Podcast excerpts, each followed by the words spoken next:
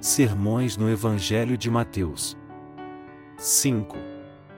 Assim diz os rentes no Evangelho da Água e do Espírito. Paul C. John.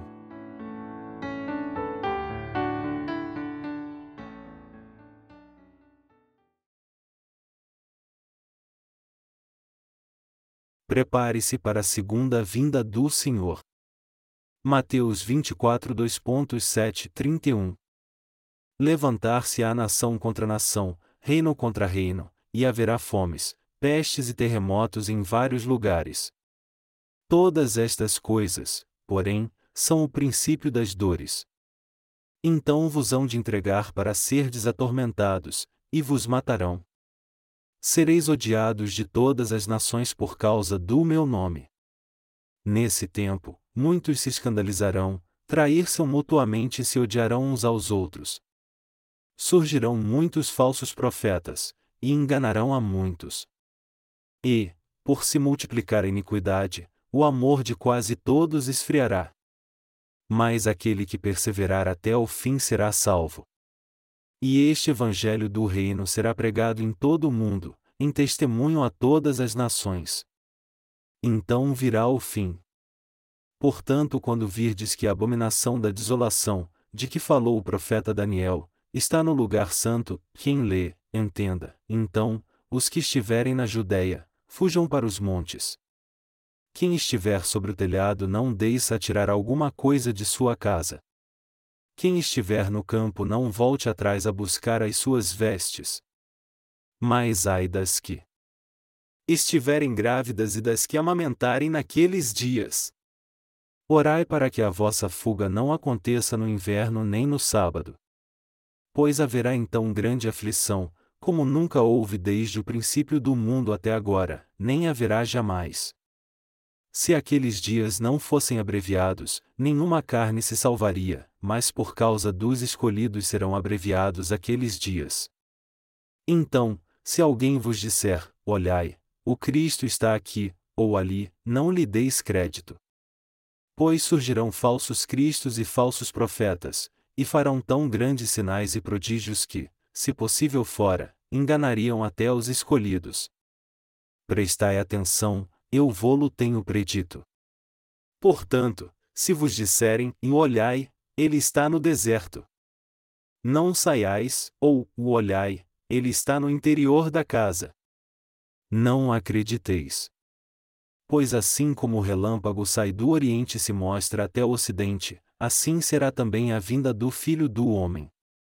Onde estiver o cadáver, aí se ajuntarão os abutres.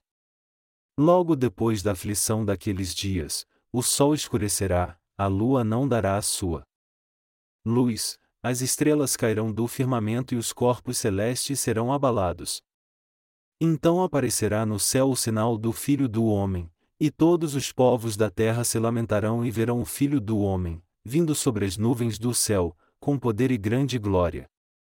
E ele enviará os seus anjos, com grande clamor de trombeta, os quais ajuntarão os seus escolhidos desde os quatro ventos, de uma outra extremidade dos céus.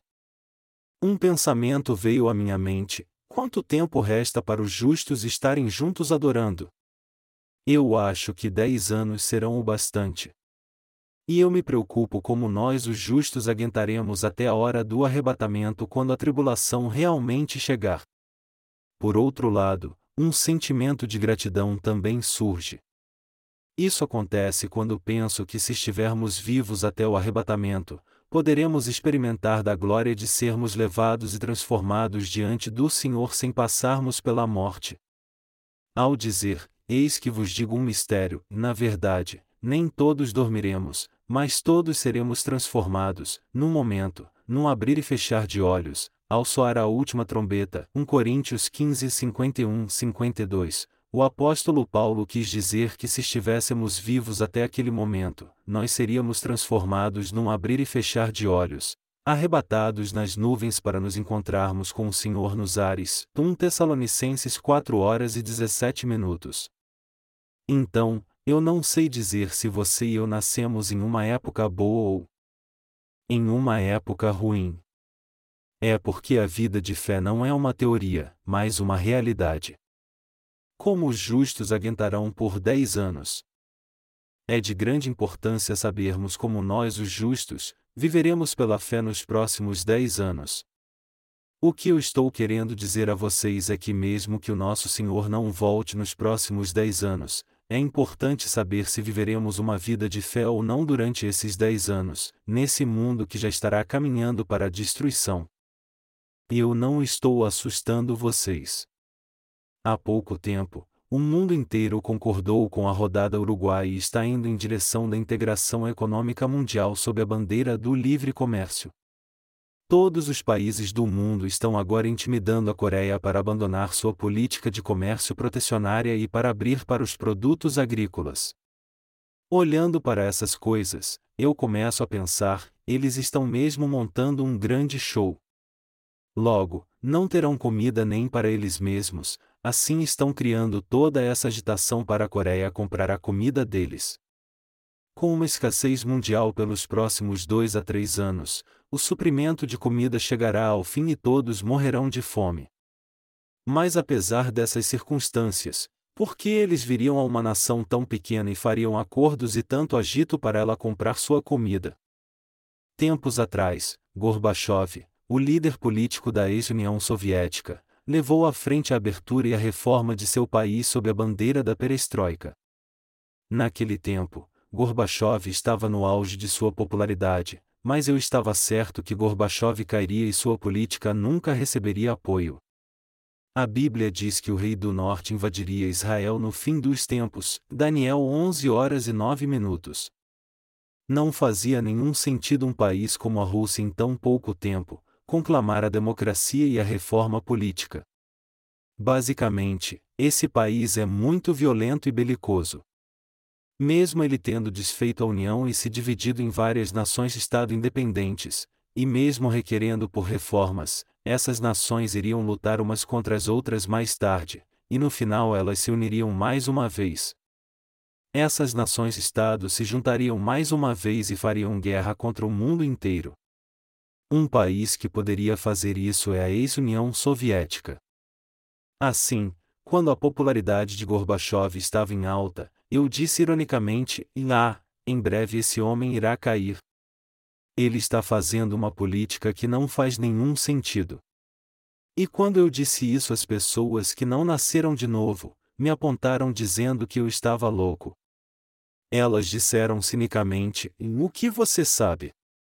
Os Estados Unidos estão colaborando com a abertura política da União Soviética e o mundo todo está aplaudindo. Sendo assim, de que você entende para dizer uma coisa dessas?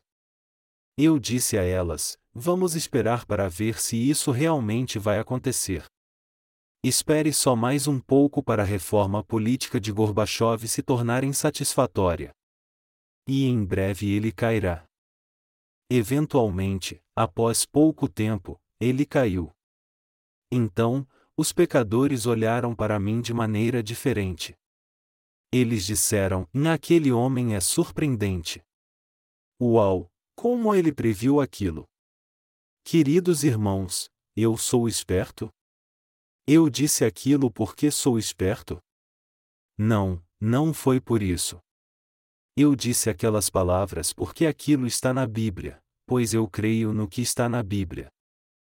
Porque eu creio na palavra de Deus na qual ele diz que a fé é a certeza das coisas que se esperam e também creio que as coisas acontecem segundo a palavra, por isso eu pude dizer aquelas palavras pela fé. Em um país onde a liberdade religiosa, um homem não pode falar de sua fé? Se ele não pode, então esse país é comunista. Não importa qual seja o caso, por causa desse acontecimento, minha popularidade aumentou entre os pecadores. Um mundo perigoso. Amados irmãos, por favor, prestem atenção no que o mundo está se tornando. Você pode até estar de bom humor, mas após refletir no que o mundo está se tornando, seu coração pode não ficar mais tão contente. Quando você vem para Chuncheon de Sokshu, você segue pela parte mais alta do Rio An. Como eu vou e venho de Sokshu várias vezes por ano, eu tenho notado que o nível da água está baixando.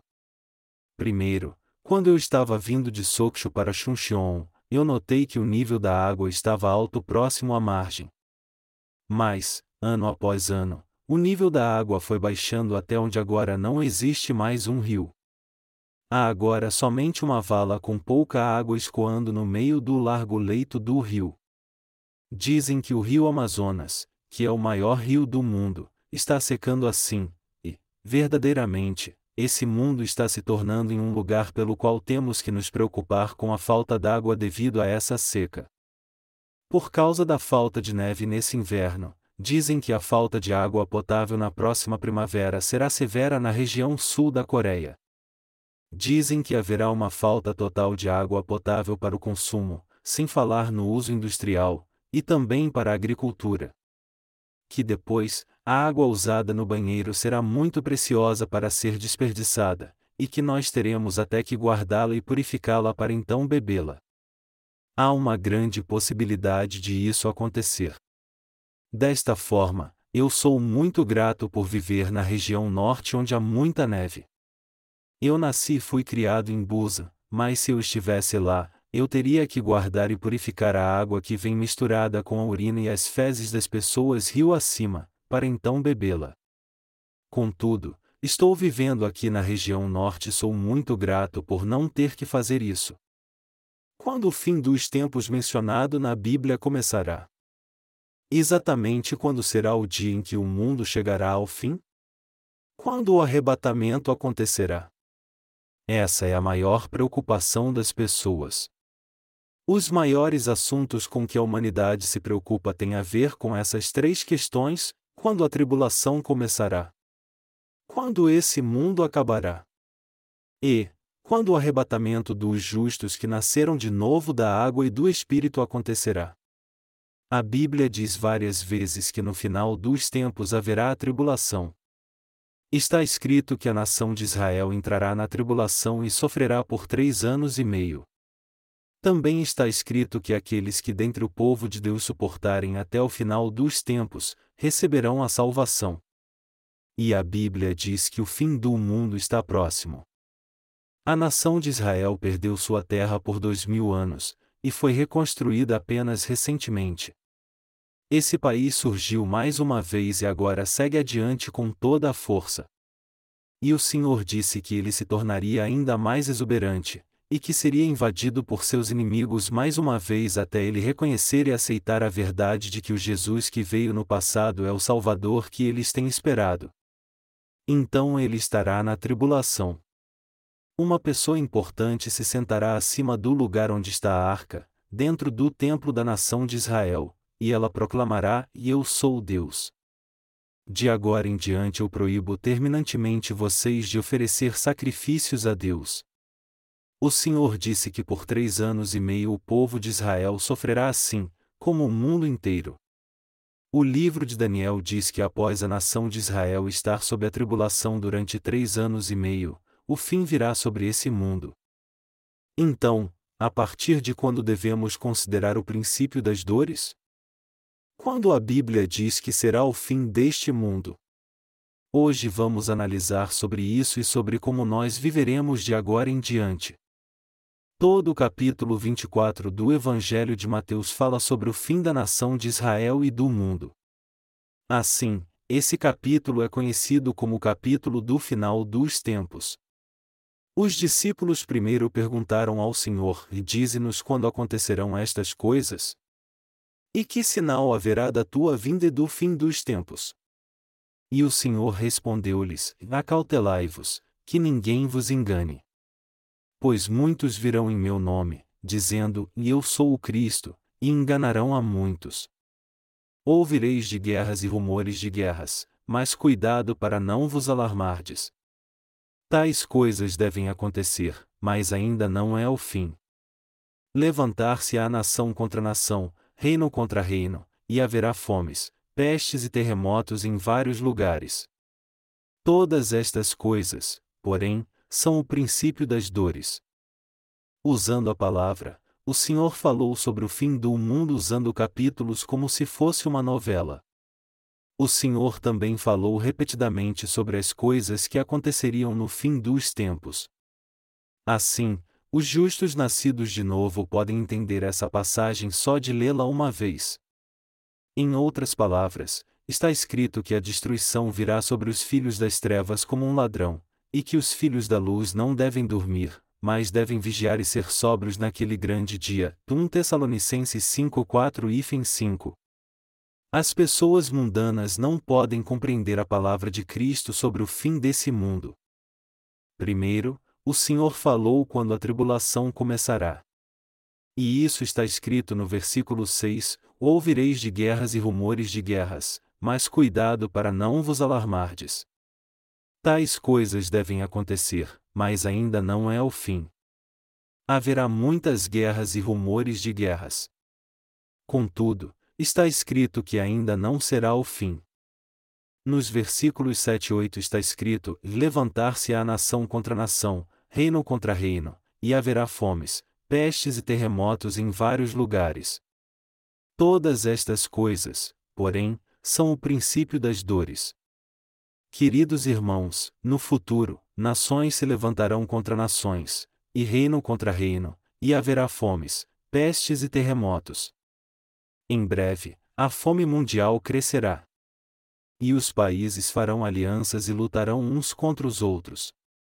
Para defender-se, cada país terá que possuir armas nucleares.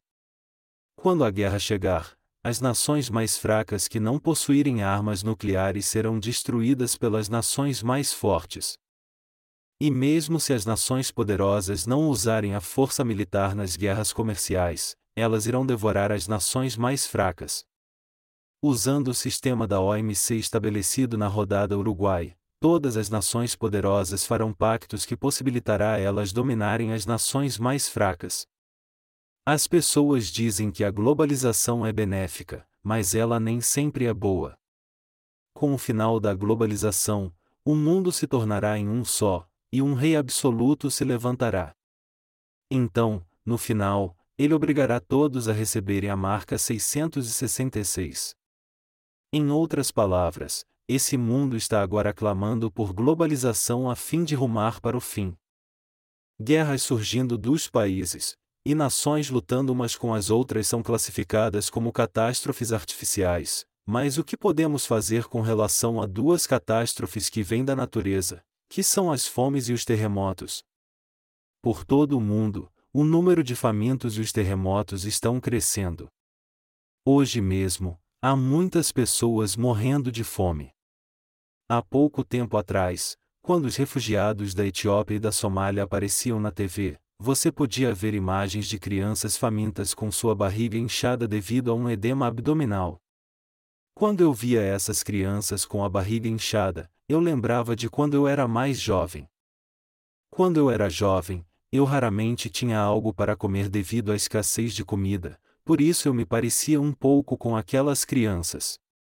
Foi logo após a Guerra da Coreia, de 1950-1953, e o país todo estava em ruínas. Era muito difícil sobreviver. Quando se pegava algo comestível do chão e o fervia numa panela por um bom tempo junto com um punhado de arroz, se conseguia um mingau fino e leve. Minha mãe pegava um pouco daquilo, colocava em uma tigela e misturava bem. Você podia contar o número de grãos de arroz que tinha lá.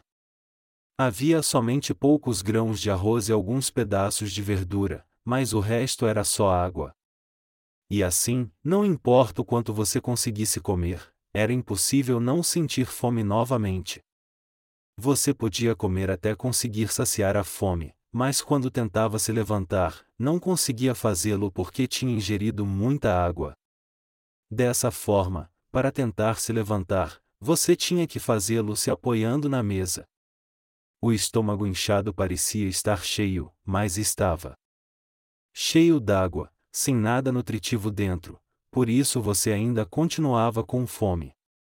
É por isso que quando eu via as crianças da Somália com suas barrigas inchadas, eu conseguia entender como elas estavam famintas. Muitos pecadores morrerão de fome. No futuro, os somalianos não serão os únicos a morrer de fome, pelo contrário, muitas pessoas no mundo morrerão de fome. Também acontecerão terremotos em toda a parte. Ontem, um forte terremoto atingiu o Japão. Algumas notícias chegaram a mim através do pastor Kim, e ele disse que pelo menos 2.500 pessoas morreram e o número de feridos é de 4 mil. Esse terremoto foi bem forte, classificado com ponto .7 na escala Richter. Houve muitas perdas, casas desmoronaram, estradas foram destruídas e as linhas férreas foram desativadas.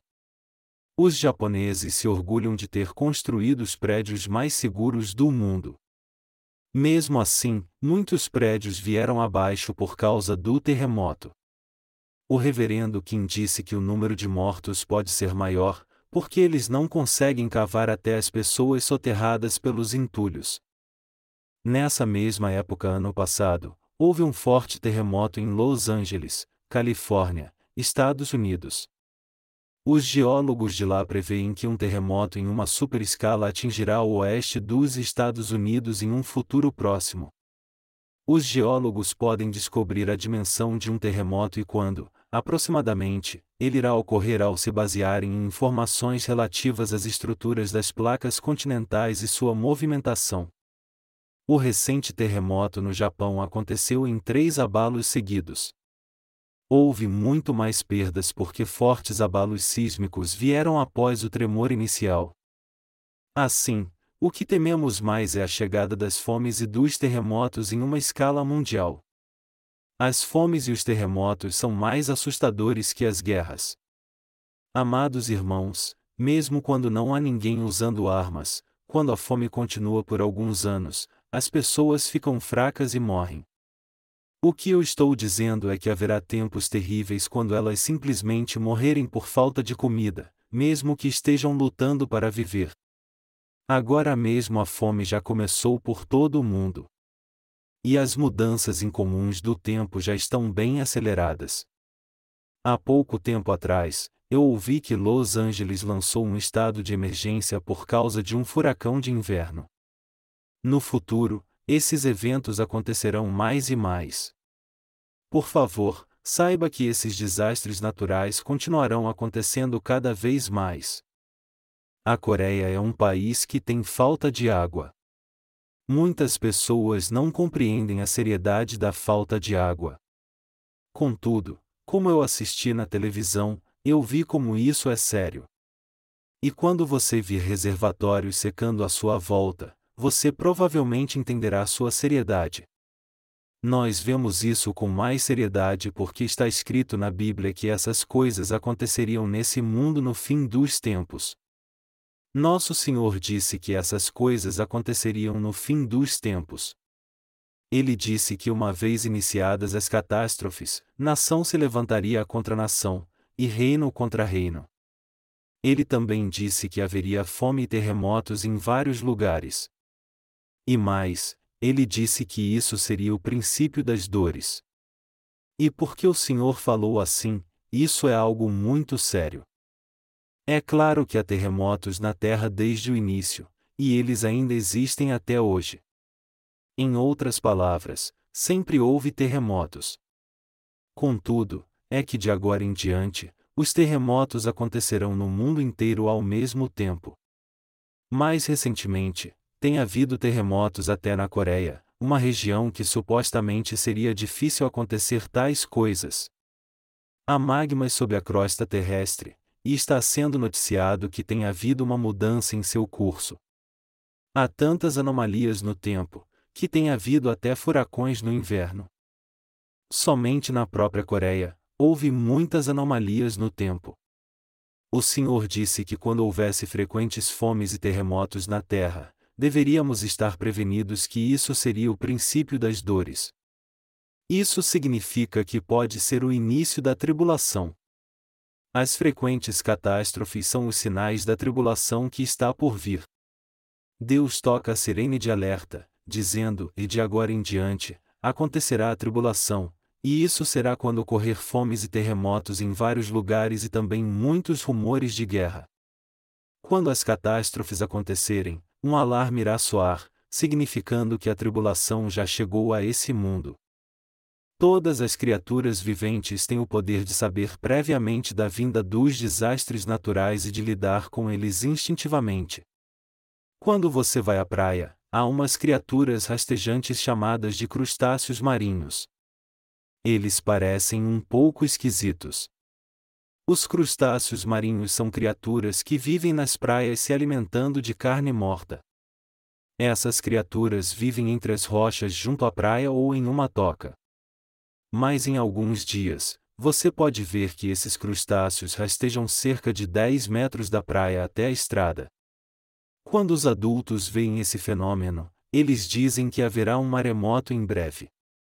Eles dizem: Ouça-me, filho, a partir de hoje, não vá para o mar. Haverá um maremoto na praia. Não. O que você quer dizer com maremoto? As ondas estão tão calmas, então, como você pode dizer que haverá um maremoto? Ouça-me com atenção. Saiba que o maremoto virá como estou lhe dizendo. Somente espere por um dia ou dois. Veja se ele realmente virá ou não. Não importa o quanto o mar pareça estar calmo. Ele está parecendo até um lago. Contudo, o fato é que o mar fica muito calmo antes de um maremoto. Mas em dois ou três dias, o mar começa a se mover de repente, então ele aparece e destrói tudo.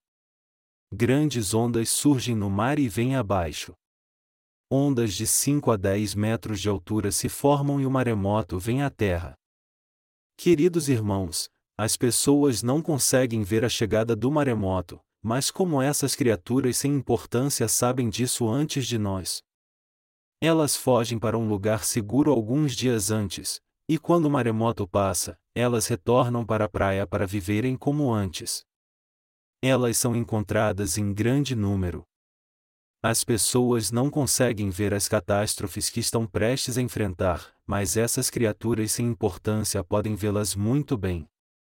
Assim, eu acho que é por isso que há um ditado que diz que as pessoas não são melhores que as criaturas sem importância. Nosso Senhor disse: Chegada a tarde, dizeis, e haverá bom tempo, pois o céu está avermelhado.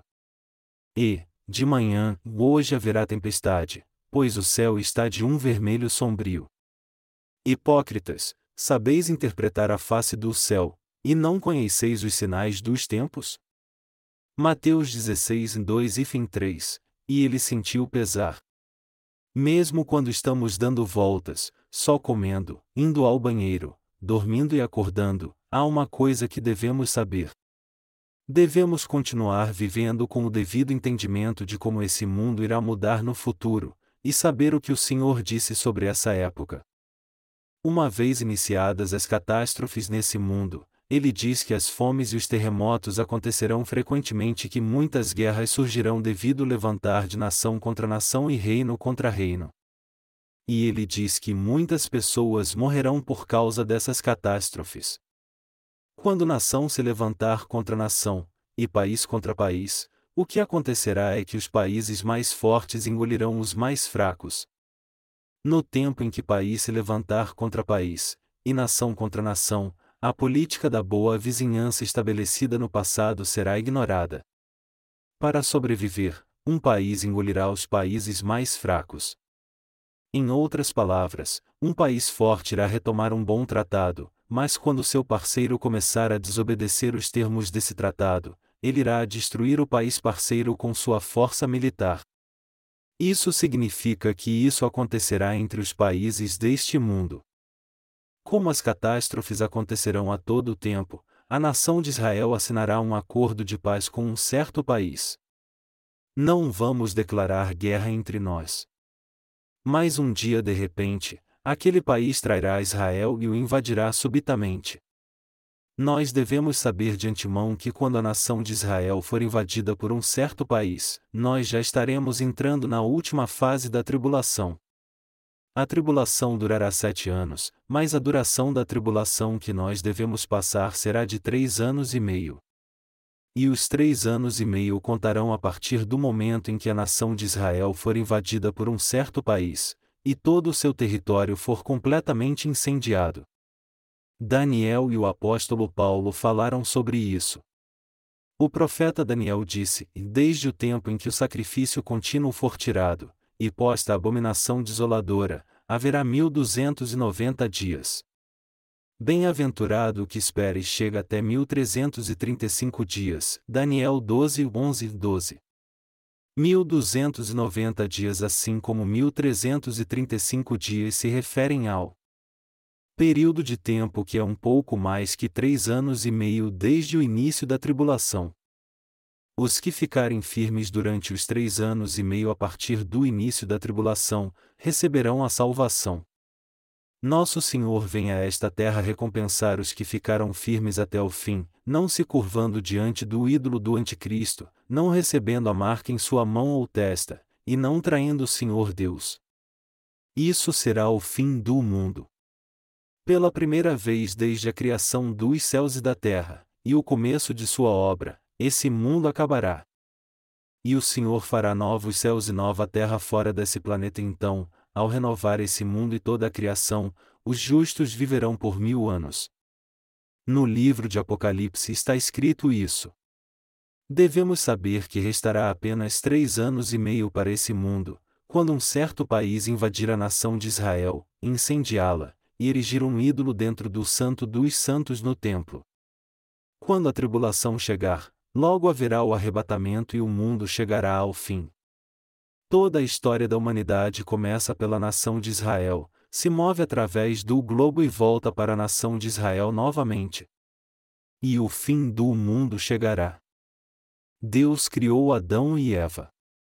Ao fazê-los nascer de novo pelo Evangelho da Água e do Espírito, ele criou os descendentes da fé.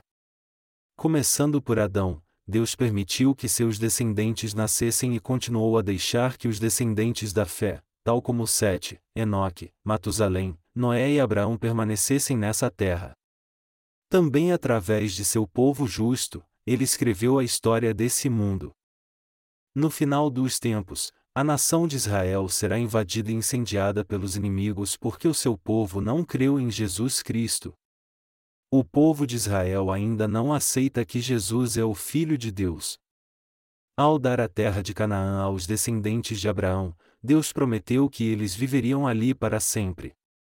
E ele disse para que eles continuassem com a circuncisão como sinal de sua promessa. Contudo, o povo de Israel não aceitou a Jesus que veio para circuncidar o coração de todo homem. Eles não aceitaram a Jesus como o Filho de Deus. Assim, o fato é que Deus quer dar uma chance à nação de Israel para se arrepender através dos sofrimentos que passará uma vez mais, antes que ele acabe com esse mundo. Ao fazer a nação de Israel se render ao Senhor através da tribulação, ele derramará graça sobre esse povo para que ele possa crer em Jesus como Salvador, e assim poder se tornar povo de Deus. Ele tomará os descendentes de Abraão como povo dos céus, porque o Senhor amou a Abraão e prometeu isso a ele, mesmo que seja por meio de coação. O Senhor concentrou o fim da história desse mundo na nação de Israel, para levar aos céus os remanescentes desse povo que nasceram de novo por terem crido em Jesus. O fato é que Deus está dando ao povo de Israel uma nova chance. Quando o povo de Israel crer que Jesus Cristo é o Filho de Deus e aceitá-lo como seu Salvador, esse mundo chegará ao fim. Assim que eles começarem a crer em Jesus como seu Salvador, Deus lhes dará a terra espiritual de Canaã, que é o reino eterno dos céus. Deus acabará com esse mundo assim que ele cumprir essa simples promessa ao povo de Israel. Tudo o que Deus prometeu a nós já se cumpriu, e a única promessa que falta é salvar os descendentes de Abraão. Assim que essa promessa se cumprir, o Senhor poderá trazer o reino milenial a este mundo. Além disso, o Senhor fará novos céus e nova terra em um mundo eterno para os justos, e assim, uma era de alegria eterna começará. Os justos devem observar de perto a nação de Israel. Na Coreia, houve um grupo de pessoas chamado de Missão Dami, que estava enganando todo mundo dizendo que Jesus voltaria no dia 28 de outubro de 1992. Dizer que Jesus voltará, sem que a nação de Israel tivesse sido invadida, não é nada mais do que um discurso delirante demonstrando total ignorância sobre a Bíblia. Aqueles que diziam que Jesus voltaria no dia 28 de outubro de 1992, eu disse: como alguém que diz ter fé em Jesus pode ser tão imprudente? Você não conhece a Bíblia. Você crê desta forma sem ter conhecimento da história da nação de Israel? O que Deus diz na Bíblia sobre o fim do mundo? O motivo para Deus ter que incendiar a nação de Israel está descrito na Bíblia, e você ainda não sabe disso. Agora mesmo, essa nação de Israel está se tornando uma poderosa nação, produzindo novos frutos como uma figueira. Não é por isso que muitos países estão indo contra a nação de Israel? Eu os admoestei dessa forma. Mesmo nas Nações Unidas, a nação de Israel é tratada como uma pedra de tropeço. Mesmo que Israel seja o barril de pólvora do Oriente Médio e pareça mal a muitos países, ninguém pode controlar essa nação. Deus permitiu que o povo de Israel retomasse sua terra dois mil anos após tê-la perdido, como ele mesmo prometeu, eu farei vocês saberem que eu sou o seu Deus. Deus fez promessas através de muitos profetas no Antigo Testamento e ele realmente as cumpriu. Para um país que foi devastado há dois mil anos ser reconstruído novamente, é algo sem precedentes na história. É algo que nunca aconteceria sem a intervenção de Deus. O que devemos lembrar é que esse país agora se tornou uma nação poderosa. A nação de Israel está intacta. Assim, como Jesus pode voltar? Aquela nação tem que ser incendiada para Jesus voltar. Por quê? É porque o Senhor incendiará aquela nação para salvar o povo de Israel. E assim, após o povo de Israel nascer de novo por crer em Jesus Cristo, o Senhor virá acordá-los para levar o seu povo que estará dormindo, mas que recebeu a remissão de pecados, isto é, levará seus filhos para o seu reino. Quando o Senhor criou o homem, ele teve a intenção de levá-lo ao reino dos céus para viver junto com ele para sempre, e no último dia ele levará todos os justos aos céus ao salvar o povo de Israel. Agora é o início da tribulação. Quando as fomes e os terremotos começarem a acontecer a todo momento nesse mundo e quando se levantar nação contra nação e país se voltando contra país, você saberá que a tribulação trazida pelo Senhor começou. Como dizem, quando começam a aparecer os gases, logo virá as fezes, e quando os sinais descritos começarem a acontecer a todo momento, isso será o início das dores. Tudo o que eu e você precisamos saber é que o mundo entrará na tribulação a partir daí. Queridos irmãos, vocês entendem isso? Eu espero que tanto vocês quanto eu levemos uma vida de fé sabendo quando será o início da tribulação. Amados irmãos, agora você e eu podemos sorrir com tranquilidade, mas quando a tribulação chegar, eu imagino se poderemos continuar sorrindo. Eu acho que nós, irmãos e irmãs, poderemos continuar unidos brincando e sorrindo de pura alegria, mesmo quando a tribulação chegar. É porque há tantas coisas com o que se alegrar quando estamos juntos, não importa como o mundo esteja se tornando mal. Eu creio que poderemos sorrir durante a tribulação, porque nosso Senhor nos fez pessoas justas cheias de esperança. O Senhor descreve como este mundo chegará a fim. Nesse tempo se levantará Miguel o grande príncipe que protege os filhos do teu povo. E haverá um tempo de angústia. Qual nunca houve, desde que houve nação. Até aquele tempo. Mas nesse tempo livrar-se-á teu povo. Todo aquele que se achar escrito no livro. Muitos dos que dormem no pó da terra ressurgirão. Uns para a vida eterna e outros para a vergonha e o desprezo eterno. Os que forem sábios resplandecerão como o fulgor do firmamento. E os que a muitos ensinam a justiça refulgirão como as estrelas sempre e eternamente. Mas tu, Daniel, fecha estas palavras e sela este livro, até o fim do tempo. Muitos correrão de uma parte para outra, e o conhecimento se multiplicará. Daniel 12, 1, 4. Em que a Bíblia se concentra por último? No povo de Israel. Qual é o alvo de Deus no fim do mundo? É a nação de Israel, Deus disse: Nesse tempo se levantará Miguel, o grande príncipe que protege os filhos do teu povo, e haverá um tempo de angústia, qual nunca houve, desde que houve nação até aquele tempo. Mas nesse tempo livrar-se-á teu povo, todo aquele que se achar escrito no livro, Daniel 12 horas e 1 minuto. Conforme Deus disse através do profeta Daniel, a tribulação também virá sobre o povo de Israel. Ele também diz que o anjo Miguel se levantará. Além disso, ele diz que muitos dos que dormem no pó da terra ressurgirão no meio da tribulação, alguns para a vida eterna. Em outras palavras, no meio da tribulação haverá o arrebatamento sobre o qual o apóstolo Paulo falou. O fato é que o arrebatamento acontecerá durante o período de sete anos da grande tribulação. No livro de Daniel está escrito: E desde o tempo em que o sacrifício contínuo for tirado, e posta a abominação desoladora, haverá mil duzentos e noventa dias. Bem-aventurado o que espera e chega até mil trezentos e trinta e cinco dias. Tu, porém, vai-te até que chegue o fim. Tu repousarás, e então no fim dos dias levantarás para receber a tua herança. Daniel 12, 11, 13. Benditos são os que aguardarão os 1335 dias, que dá aproximadamente três anos e meio. Está escrito que aqueles que perseverarem por pouco mais de três anos e meio, a partir do início da tribulação, serão abençoados porque o arrebatamento acontecerá nesse tempo. Essa profecia está escrita em 2 Tessalonicenses capítulo 2 e também no livro de Daniel. Está escrito: E desde o tempo em que o sacrifício contínuo for tirado, e posta a abominação desoladora, haverá mil duzentos e noventa dias, e isso significa que a abominação desoladora será posta no templo quando um certo país tomar a nação de Israel. Não há nada mais importante para o povo de Israel do que o templo. A coisa mais importante dentro do templo é a arca.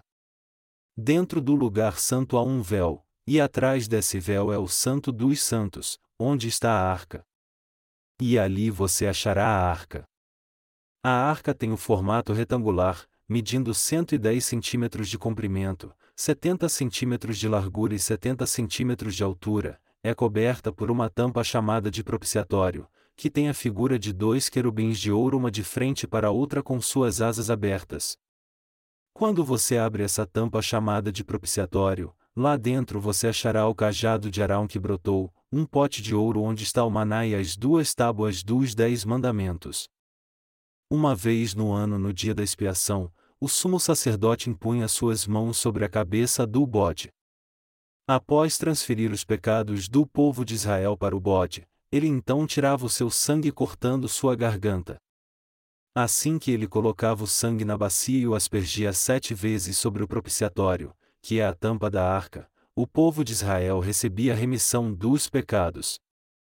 Por isso ser algo de muita importância no cerimonial de sacrifício do dia da expiação, era feito por último.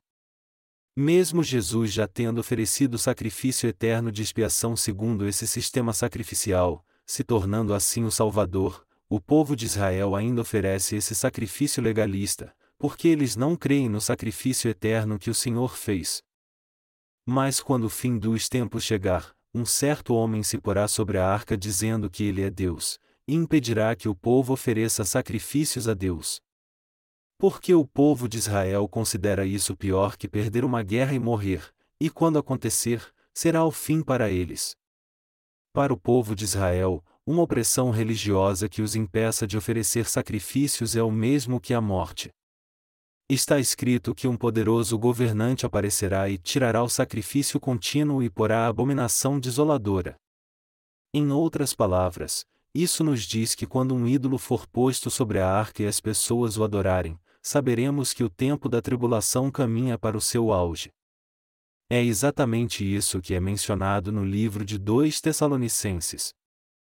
Na segunda epístola aos Tessalonicenses capítulo 2 está escrito: Lora, irmãos, quanto à vinda de nosso Senhor Jesus Cristo e à nossa reunião com Ele, rogamo-vos que não vos demovais facilmente do vosso modo de pensar, nem vos perturbeis, quer por espírito, quer por palavra, quer por epístola, como se procedesse de nós, como se o dia de Cristo já tivesse chegado. Ninguém de maneira alguma vos engane, pois isto não acontecerá sem que antes venha a apostasia, e se manifeste o homem do pecado, o filho da perdição. Ele se opõe e se levanta contra tudo que se chama Deus ou é objeto de culto, de sorte que se assentará, como Deus, no templo de Deus, querendo parecer Deus. 2 Tessalonicenses 2, 1, 4. O que o apóstolo Paulo fala do meio do versículo 3 ao 4 é a mesma palavra do livro de Daniel que diz que será tirado o dia dos sacrifícios contínuos e colocado ali a abominação desoladora. Em 2 Tessalonicenses capítulo 2 versículo 4 está escrito: Ele se opõe e se levanta contra tudo que se chama Deus ou é objeto de culto, de sorte que se assentará, como Deus, no templo de Deus, querendo parecer Deus. O apóstolo Paulo diz que a abominação desoladora é um homem. Ele está dizendo que um certo homem se assentará sobre a arca e dirá: E eu sou Deus. Em 1 Tessalonicenses capítulo 4, versículo 15, o apóstolo Paulo cita a palavra do Antigo Testamento, dizendo que haverá o arrebatamento. Daqui para frente muitos santos, assim como os de Tessalônica, começarão aos poucos a levar uma vida desordenada enquanto esperam pela segunda vinda do Senhor e pelo arrebatamento. Assim, o apóstolo Paulo disse claramente que primeiro haverá a queda, depois a nação de Israel será invadida e daí então alguém subirá ao topo do templo de Israel e se apresentará como Deus. E após isso tudo, ele diz que acontecerá o arrebatamento dos justos. Dessa forma, o fato é que o arrebatamento dos justos acontecerá durante a tribulação da nação de Israel. Você compreende isso? A maioria dos teólogos prega a teoria do arrebatamento pré-tribulacionista. Eles dizem que os santos serão arrebatados antes da tribulação acontecer. Também há aqueles que pregam a teoria do arrebatamento pós-tribulacionista. Contudo, Todos os dois argumentos não têm lógica alguma. É preciso falar sobre isso baseado na Bíblia, por essa razão, se alguém crer no tempo da tribulação sem base alguma, a verdade é que ele é um tolo. O arrebatamento acontecerá exatamente no meio da tribulação. Isto é, ele acontecerá assim que se passar a metade dos sete anos da tribulação. E acontecerá durante a tribulação que o povo de Israel irá passar. Em 1 Tessalonicenses capítulo 4 versículo de 15 a 18, está escrito: E dizemos-vos isto pela palavra do Senhor, que nós, os que ficarmos vivos para a vinda do Senhor, não precederemos os que dormem. Pois o mesmo Senhor descerá do céu com grande brado, a voz do arcanjo, ao som da trombeta de Deus, e os que morreram em Cristo ressurgirão primeiro. Depois nós, os que ficarmos vivos, seremos arrebatados juntamente com eles nas nuvens, para o encontro do Senhor nos ares, e assim estaremos para sempre com o Senhor. Portanto, consolai-vos uns aos outros com estas palavras. Queridos irmãos, o Senhor diz que ele descerá a esta terra com grande brado, a voz do arcanjo, ao som da trombeta de Deus. Quando será o tempo da segunda vinda de Jesus? Está escrito que quando o povo de Israel estiver passando pela tribulação, nosso Senhor descerá mostrando toda a sua glória com a voz de um arcanjo e ao som da trombeta de Deus, para nos mostrar quem é o Deus Jeová. A Bíblia nos diz que apesar de na primeira vinda do Senhor ele ter nascido numa manjedoura, na segunda vinda ele descerá com toda a sua majestade. Acontecerá que os anjos e as tropas celestiais se colocarão à sua volta, e o Senhor descerá escoltado por anjos.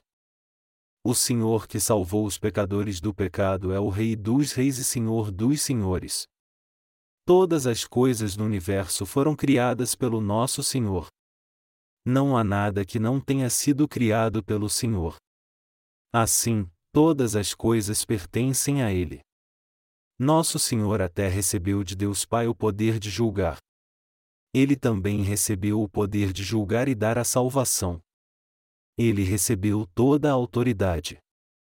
O Senhor é o Rei dos Reis, o Senhor dos Senhores, o Rei da Justiça, o Rei da Paz, e o Rei da Sabedoria. E como está escrito que esse Senhor virá, quando isso acontecerá? Quando será a segunda vinda? Ele virá quando a nação de Israel estiver em meio a uma insuportável tribulação. Nesse tempo, o Senhor acordará os santos que morreram primeiro, isto é, os justos que estão dormindo em seus túmulos. Quando nosso Senhor morreu na cruz, não aconteceu que várias tumbas se abriram. Na verdade, naquele tempo alguns santos que estavam mortos, reviveram. Os mortos voltaram à vida e saíram andando. E eles foram testemunhas de sua própria ressurreição. Mateus 27 2.52 e 53. A verdade é que o Senhor já nos mostrou que o arrebatamento acontecerá no futuro. E que lá na frente os santos que dormem voltarão à vida. Como sabemos quando o Senhor voltará? E como podemos prever o fim do mundo? Como podemos predizer o arrebatamento e o fim que acontecerá a este mundo? Precisamos entender que o tempo dos justos serem arrebatados será quando o povo de Israel entrar na tribulação. Quando aparece algo sobre a nação de Israel na TV, eu assisto atentamente. Agora mesmo a nação de Israel está em meio a uma negociação com as nações árabes vizinhas. O povo de Israel está fazendo um acordo com a Jordânia e um tratado de paz com a OLP. Isso seria algo inimaginável no passado, mas agora, Israel está assinando sempre que possível, acordos com suas nações vizinhas. Israel se tornou uma nação de bom coração. Quando eu vejo televisão de vez em quando, um homem de baixa estatura chamado Premier Rabin aparece ele tenta resolver os conflitos com as nações vizinhas através do diálogo e não de força armada. Eu li em um jornal há pouco tempo atrás, e vi que o Premier Rabin decretou em toda a nação um estado de emergência. Por quê? É porque todos os países vizinhos possuem um arsenal nuclear. A nação de Israel está sempre sob estado de emergência porque ninguém sabe quando uma guerra nuclear acontecerá. Hoje, a nação de Israel tem um relacionamento hostil com todas as nações árabes vizinhas. Quando todas as nações árabes se juntarem com um país que tiver um grande poderio militar e decidirem atacar Israel de repente, Israel simplesmente irá sofrer. A Bíblia diz que um grande inimigo de Israel irá atacar como um enxame de gafanhotos. Que país tem esse poder? Somente espere e verá. Precisamente, somente dois países são capazes de invadir a nação de Israel. Será a Rússia ou a União Europeia. Não é qualquer nação que pode invadir e vencer a nação de Israel. A própria nação de Israel é um país poderoso. Um país que desafia a nação de Israel tem que ser um país poderoso. No futuro, a Rússia e as ex-repúblicas soviéticas se unirão novamente. E também a União Europeia vai exercer seu poder sobre todo o mundo mais uma vez. Isso não é somente uma história que inventei, pelo contrário, isso está no livro de Apocalipse e o livro de Daniel fala muito sobre isso. Devemos nos ater a essa parte. Não devemos simplesmente dizer, vamos esperar de qualquer maneira, o Senhor está voltando mesmo. Amados irmãos, como podemos simplesmente esperar totalmente desanimados? O Senhor revelou através de Sua palavra quando Ele viria, para que os nascidos de novo pudessem entender. O Senhor não virá como um ladrão para os filhos da luz. Se formos esperar passar os três anos e meio a partir do momento em que a nação de Israel entrar na tribulação, o Senhor virá exatamente nessa época. Após a nação de Israel ser invadida por algum país e for arruinada, a tribulação virá. Virá então uma época de intensa tribulação. Então, por que o Senhor não falou sobre as coisas que aconteceriam com outros países do mundo no final dos tempos? Nosso Senhor fala da história do mundo focado na nação de Israel, usando-a como referência. O que Jesus disse quando os discípulos lhe perguntaram: Quando o fim do mundo chegará, o templo da nação de Israel será derrubado, não restará pedra sobre pedra. Eu o derrubarei. E haverá nação se levantando contra nação e reino contra reino. E haverá fomes, pestes e terremotos. Tudo isso será o início das dores. Jesus disse isso. Não foi porque o nosso Senhor não falou sobre isso, mas nós é que não compreendemos tudo porque não temos o pleno entendimento de todas as coisas. Queridos irmãos, vocês não imaginam o quanto temos que estudar e ler a Bíblia para podermos entender essa única passagem. Tem que haver muita preparação para se falar de uma passagem em frente a uma multidão, e quando falamos sobre o fim do mundo, temos que nos focar no povo de Israel, quando esse país for invadido e destruído, a tribulação começará, e desse momento em diante, se esperarmos exatos três anos e meio, o Senhor virá. Isso está descrito no livro de Daniel. As catástrofes já começaram nesse mundo. O mundo ficará em paz quando a nação de Israel for derrotada pelo inimigo? Não mesmo. O mundo acabará. No livro de Apocalipse está escrito que um terço da vegetação será queimada e que a água se tornará sangue. Isso significa que as pessoas não poderão beber água. Assim tudo favorecerá para a destruição do mundo e a morte das pessoas. Esse mundo se tornará em lugar no qual será impossível viver.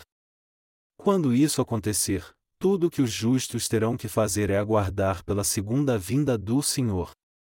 Assim, ao invés de aguardarmos despercebidos, devemos ver o que acontecerá com a nação de Israel no futuro, e crer que restam exatamente três anos e meio para a segunda vinda do Senhor, a partir da derrota de Israel para o inimigo. Se essas coisas acontecerem a Israel e mesmo assim duvidarmos, dizendo, o bom, é normal acontecer vitória e derrota em uma guerra, e não nos prepararmos pela fé, então será tarde demais. Quando a nação de Israel for invadida, aquele que a dominar, dominará o mundo inteiro, e esse líder será o anticristo sendo usado por Satanás para controlar o mundo. O diabo fará as pessoas se curvarem diante de seu ídolo posto no templo e ainda dará poderes a ele. O diabo fará e levantará um ídolo e ao dar-lhe poder, ele fará com que ele fale. E o anticristo matará todos aqueles que não se curvarem diante de seu ídolo. E os servos do diabo procurarão e matarão todos aqueles que não se sujeitarem a ele. Essa será a sua lei, que todos os que não se sujeitarem a ele sejam mortos. Para controlar as pessoas, os servos do diabo colocarão a marca da besta na mão direita ou na testa das pessoas. E aqueles que não tiverem a marca, não poderão comprar ou vender. Apocalipse 13, 16, 17. Essa será a última catástrofe. Assim, está escrito no livro de Apocalipse que já que os que não nasceram de novo irão se tornar servos do diabo por se curvarem diante do ídolo e receberão a marca em sua mão ou na testa, aqueles cujo nome está escrito no livro da vida sofrerão o martírio por se recusarem a receber a marca por causa de sua fé em Deus. Por causa dessa tribulação todos no mundo ficarão contra o próprio Deus, e ele trará o julgamento sobre elas. A verdade é que o Senhor virá a essa terra pessoalmente. Nesse tempo, aqueles entre o povo de Israel que não se curvaram diante do ídolo e não receberam a marca até esse momento, crerão e serão levantados perante o Senhor. Na verdade, o povo de Israel é mais fiel em sua fé que nós. Para eles, há somente um Deus. Dessa forma, eles não podem adorar outro além de Deus. E também porque eles já sofreram muito por terem adorado a muitos deuses, eles nunca mais adoraram outro além de Deus. Também porque eles conhecem muito bem a palavra de Deus, eles sabem que Deus Jeová é o mesmo Deus que os fez voltar à sua terra. Eles creem nisso e seguem o mesmo Deus no qual cria Davi, que foi o Deus que os salvou. Então, temos que manter nossa mente totalmente concentrada. Até a nação de Israel ser invadida e algo terrível acontecer lá, os justos têm que permanecer concentrados. Quando isso acontecer, saiba que o dia do arrebatamento está perto e não vamos pensar em casar nem em nos dar em casamento. Nosso Senhor disse: Ai das que estiverem grávidas no tempo da tribulação. Assim, Ele está nos dizendo para conhecermos os tempos, e para nem pensarmos em casamento quando algo assim acontecer ao povo de Israel. Mas será melhor casar quando você estiver pronto do que disserem para não fazê-lo e você estiver louco esperando para se casar. Contudo, não se esqueça que você deverá continuar vivendo pela fé, sabendo que haverá somente mais três anos e meio para o mundo, a partir do momento que essas coisas começarem a acontecer. Quando essa hora chegar, provavelmente você não ouvirá mais a palavra porque os que creem em Deus serão mortos e cultos em massa não serão mais permitidos pelo governo. Quando acontecerá o arrebatamento? Eu espero que vocês entendam que o arrebatamento acontecerá durante os sete anos de tribulação. Isto é, assim que a nação de Israel for destruída, e saibam que esse tempo já chegou, e se mantivermos nossa fé um pouco mais, iremos com o Senhor sem termos provado da morte. Eu disse isso aos nossos pastores. Eu disse a eles que se conseguirmos aguentar um pouco mais, desfrutaremos da glória e das catástrofes que atingirão a nação de Israel. Eu também disse a eles que as catástrofes virão sobre esse mundo, e elas serão tantas e tão frequentes que as pessoas não as suportarão. Deus aniquilará os que se opuserem a ele, por serem responsáveis por essas catástrofes e desastres. Até a nação de Israel ser invadida e proibida de adorar a Deus já terão se passado 1290 dias. Então, já terão se passado os três anos e meio, não é? Se esperarmos um pouco mais, Jesus voltará antes de completar os 1335 anos. Portanto, se houver alguém do povo de Israel que tiver aguentado até esse dia, ele será um abençoado. Assim, mesmo se não esperarmos pelos 1335 dias, o fim virá durante esse período de tempo. Então, a questão de como esperaremos pelos três anos e meio é crucial para nós. Como aguentaremos por três anos e meio? E já que eu estou falando sobre o fim do mundo, eu digo a vocês que a partir de agora as catástrofes já começaram a acontecer. Quero lhes dizer que o princípio das dores já começou nesse mundo e a contagem para o fim do mundo já começou. Agora nós temos que analisar a luz da palavra, e se cremos mesmo nisso, devemos pensar no que devemos fazer. Devemos esperar pela tribulação de braços cruzados? O que devemos fazer agora? A Bíblia diz que a tribulação e o fim virão sobre esse mundo, mas também diz que o fim virá quando o evangelho do batismo e do sangue for pregado até os confins da terra. A partir daí, nós já podemos encontrar uma resposta sobre o que devemos fazer. De agora em diante, eu gostaria de falar um pouco mais sobre isso e esmiuçar esse sermão. O que devemos fazer agora? A partir de agora, devemos tirar nosso coração das coisas do mundo. Se não ensinarmos isso aos que não nada sabem antes que aconteça, seremos repreendidos por Deus e também pelos santos. Queridos irmãos, vocês acham que há diferença entre levar uma vida de fé sabendo que as catástrofes já começaram e enfrentá-las sem conhecimento algum? Há uma grande diferença. Porque se você continuar vivendo sem estar preparado, será difícil para você manter sua fé até o fim. Isso é algo que eu tenho que lhes dizer, porque vocês não podem sofrer e passar por dificuldades mantendo a sua fé. As catástrofes já começaram. Amados irmãos, não foi somente o recente terremoto no Japão, mas também as fomes e os terremotos no mundo todo, como nação se levantando contra nação e reino contra reino já começaram a acontecer. Nosso Senhor disse no Evangelho de Mateus capítulo 24, versículo 7, que isso é o princípio das dores. A verdade é que a palavra está se cumprindo hoje diante de mim e você. Assim como o Evangelho entrou em nosso coração, eu espero que você compreenda que o princípio das dores já começou agora mesmo.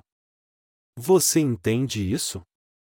Eu tenho falado isso claramente para você. Não reclame depois, dizendo: O pastor Jung nunca pregou isso para nós. Com certeza eu já falei sobre isso para você.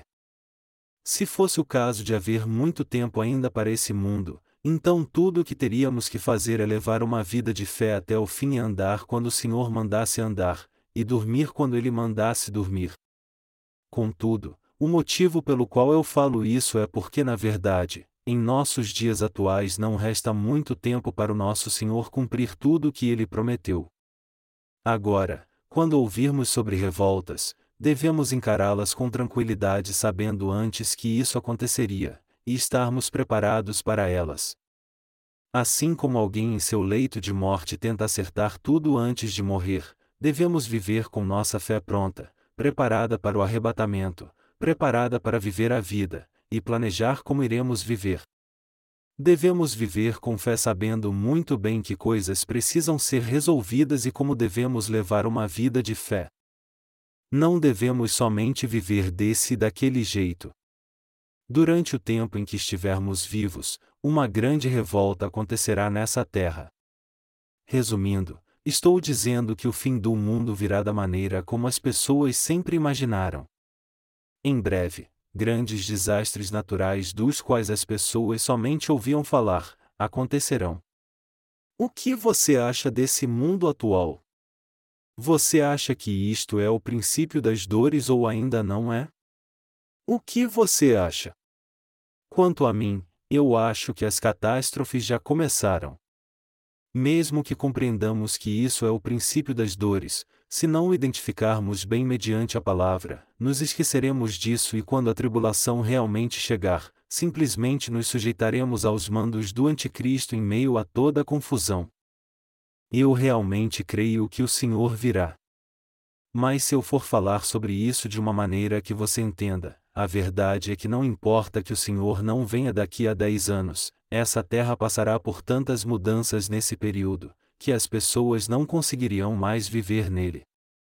Eu não estou dizendo que o meio ambiente se tornará inabitável, o que estou dizendo é que as pessoas não conseguirão sobreviver por causa da ocorrência de desastres naturais intermináveis guerras e pestes. Mas o Senhor abreviará essa imensa tribulação só um pouco, ao invés de acabar com tudo de uma vez. Para quem ele fará isso? Ele fará isso pelos escolhidos. Ele abreviará o tempo da tribulação por você e por mim. Ele fará isso porque nós não aguentaremos até o fim. E ele novamente se concentra no povo de Israel. Ele disse: Orai para que a vossa fuga não aconteça no inverno nem no sábado. Mateus 24 horas e 20 minutos. Mas por que ele disse isso? Ele disse isso porque de Israel não pode andar muito no sábado. Além disso, ele nos disse para orarmos para que essas coisas não aconteçam no inverno, porque o Senhor sabe que se o inverno chegar em tempo de sofrimento devido às catástrofes, nós sofreríamos ainda mais. No final dos tempos, Deus se preocupará mais ainda com o povo de Israel. A última coisa que Deus fará pelo povo de Israel é salvá-los. De agora em diante, os justos não devem pôr sua esperança nas coisas desse mundo. Se você realmente crer na volta do Senhor, você não colocará seu coração nas coisas do mundo. Mas se não crer nele, você então colocará suas expectativas nas coisas do mundo e investirá nelas. Ao invés de investir suas riquezas nas coisas do mundo, invista nos céus que não perece. Mas eu não estou dizendo que você deve me doar seu dinheiro, ao contrário, Estou pedindo para que você doe a você mesmo para a preciosa obra do Senhor ao invés de investir nas obras do mundo que não dão fruto algum. Queridos irmãos, o maior tolo é aquele que acumula bens nessa terra, mas os perde para as catástrofes sem nem mesmo tê-los usado. Não se torne nesse tolo. Você deve ser sábio. Se fossemos para Yambia na China com somente 500 dólares, poderíamos contratar cerca de 70 pessoas ali para trabalharem por uma semana. Nós poderíamos reunir 70 faxineiras e dizer para elas: por favor, limpe o chão. Assim o quarto ficaria bem limpo. Então diríamos a elas: ponham algumas almofadas aqui e se assentem. Agora, vamos começar a trabalhar. Pegue a Bíblia e abre em uma passagem. Agora vou dizer algumas coisas para vocês. De agora em diante, seu trabalho é ouvir o que eu vou dizer. E ajuntaríamos essas setenta pessoas e pregaríamos o Evangelho para elas. Já que eu posso contratá-las por sete dias, poderíamos levá-las a receber a remissão de pecados, alimentando-as com a palavra nesses sete dias. Dizem que 100 dólares é a metade do salário anual de uma pessoa sem formação específica que faz trabalho braçal.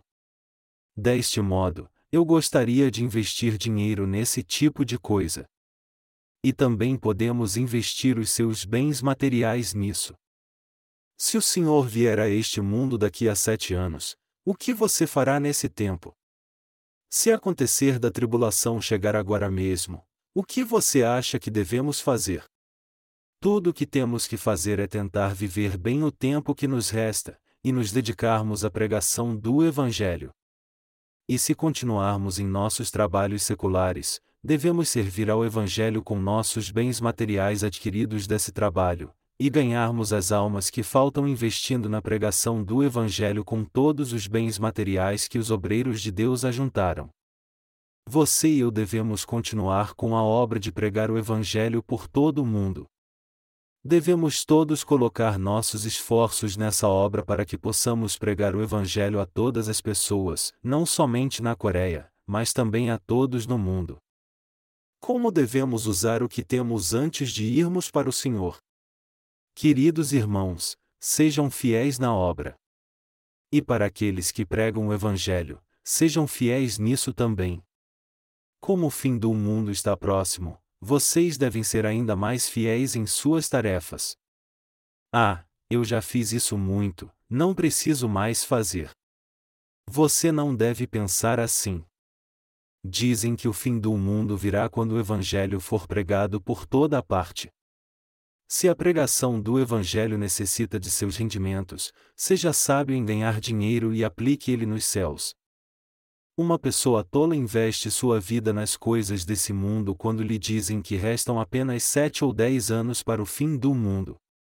Contudo, uma pessoa sábia que crê nisso, investe suas riquezas na obra que pode salvar um grande número de almas.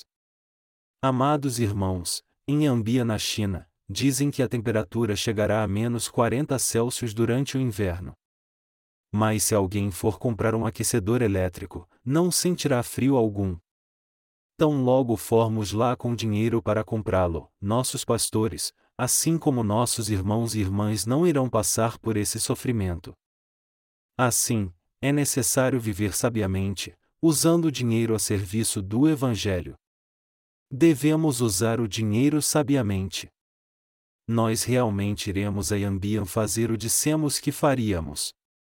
Iremos contatar uma empresa de recursos humanos e dizer a eles: estamos procurando 70 pessoas para contratar por uma semana. Então, pagaremos o salário delas e as traremos para cá. E pregaremos a palavra para as 70 pessoas de maneira intensiva durante uma semana. Não seria bom vir conosco para trabalhar por uma semana? Elas ouviriam a palavra o dia inteiro sentadas confortavelmente recebendo dinheiro e a salvação. Dessa forma, quem seria mais privilegiado que essas pessoas? Queridos irmãos, vocês sabem por que nós compramos uma nova filmadora. Eu realmente não gosto de ser filmado, mas mesmo assim nós compramos uma filmadora. Nós a compramos para pregar o Evangelho. E ao invés de filmar somente a mim, podemos filmar todos os nossos pastores de cada igreja pregando, e distribuir essas pregações às pessoas que vivem em regiões como Yambia. Porque não podemos sempre estar com elas, eu comprei a filmadora para que elas possam ver e ouvir a palavra de Deus e assim, crer nela. Devemos diligentemente compartilhar o Evangelho com os outros, Devemos pensar sobre como iremos viver até o fim dos tempos e devemos viver o tempo que nos resta de maneira significativa. Eu posso contar as coisas que eu devo fazer daqui para a frente. Eu frequentemente penso em como seria bom empregar o que temos nesse jeito de pregar o Evangelho. Com toda honestidade, há alguma igreja que prega o verdadeiro evangelho além de nós na Coreia? Não, não há. E mesmo na Coreia há muitos lugares onde precisam ser construídas igrejas. Amados irmãos, há muitas igrejas na Coreia, mas não há uma sequer que prega o Evangelho. E há tantas pessoas que morreram sem ouvir o Evangelho. Mesmo agora, você não sabe quantas pessoas ainda não ouviram o Evangelho da água e do Espírito nem uma só vez. Assim, eu quero pregar o Evangelho para elas, e espero que muitos de vocês se levantem como obreiros que servirão ao Senhor inteiramente. Que nenhum de vocês ponha seu coração nas coisas do mundo, mas nas coisas do céu. O fim dos tempos certamente virá. Para vocês santos, por favor, se dediquem com afinco ao seu trabalho. Como o fim se aproxima, você dever ser fiel à obra que lhe foi confiada. Sem nos restar muito tempo, se você puser seu coração em coisas sem valor, sua salvação pode se tornar em vão. Está escrito que no fim dos tempos o Senhor separará os maus dos justos e lhes reservará sua porção com os hipócritas. Mateus 13, 47 e 50. O que recebeu um talento e o enterrou ao invés de empregá-lo em algo relativo ao Evangelho, é o mal. Como o fim do mundo está próximo, não se preocupem se achegar a outras pessoas. Unam-se na igreja e unam-se com a igreja. Essa é a maneira de você manter sua fé até o dia que o Senhor voltar. Além disso, que todos vocês orem mais e mais a Deus e reflitam na palavra que ouviram dele. Ao invés de dizer que foi através de visão que vocês alcançaram entendimento, balbuciando com os olhos fechados tentando falar em línguas, reflitam sobre a palavra que ouviram com todo o entendimento. E então guardem a fé em seu coração. Façam planos para uma vida de fé relativo a como irão viver. E com esses planos, venham aos seus líderes espirituais e conversem com eles. E quanto aos estudantes, estudem muito. Os estudantes têm que pregar o Evangelho aos seus amigos enquanto levam seus estudos a sério, e os trabalhadores devem pregar o Evangelho aos seus colegas enquanto trabalham para sua empresa. Para os empresários, por favor, anunciem o Evangelho enquanto dirigem o seu negócio. Quanto aos pastores, por favor, use seus bens materiais para a pregação do Evangelho e dediquem suas forças nessa missão. Amados irmãos, pessoas de fé não devem investir bens materiais nas coisas do mundo. Se você tem bens materiais, você deve investi-los na pregação do Evangelho. Esse ano a igreja vai tentar entrar na região de Ambia na China, e pregar o Evangelho ali. Então, todos vocês devem unir seu coração e pensar no que podem fazer pela justa obra de pregar o Evangelho em Ambia, e devem tomar a decisão de trabalhar integralmente para o Evangelho pelo resto de suas vidas. Por favor, que nenhum de vocês ponha seu coração nas coisas do mundo, mas em vez disso vamos viver em direção aos céus.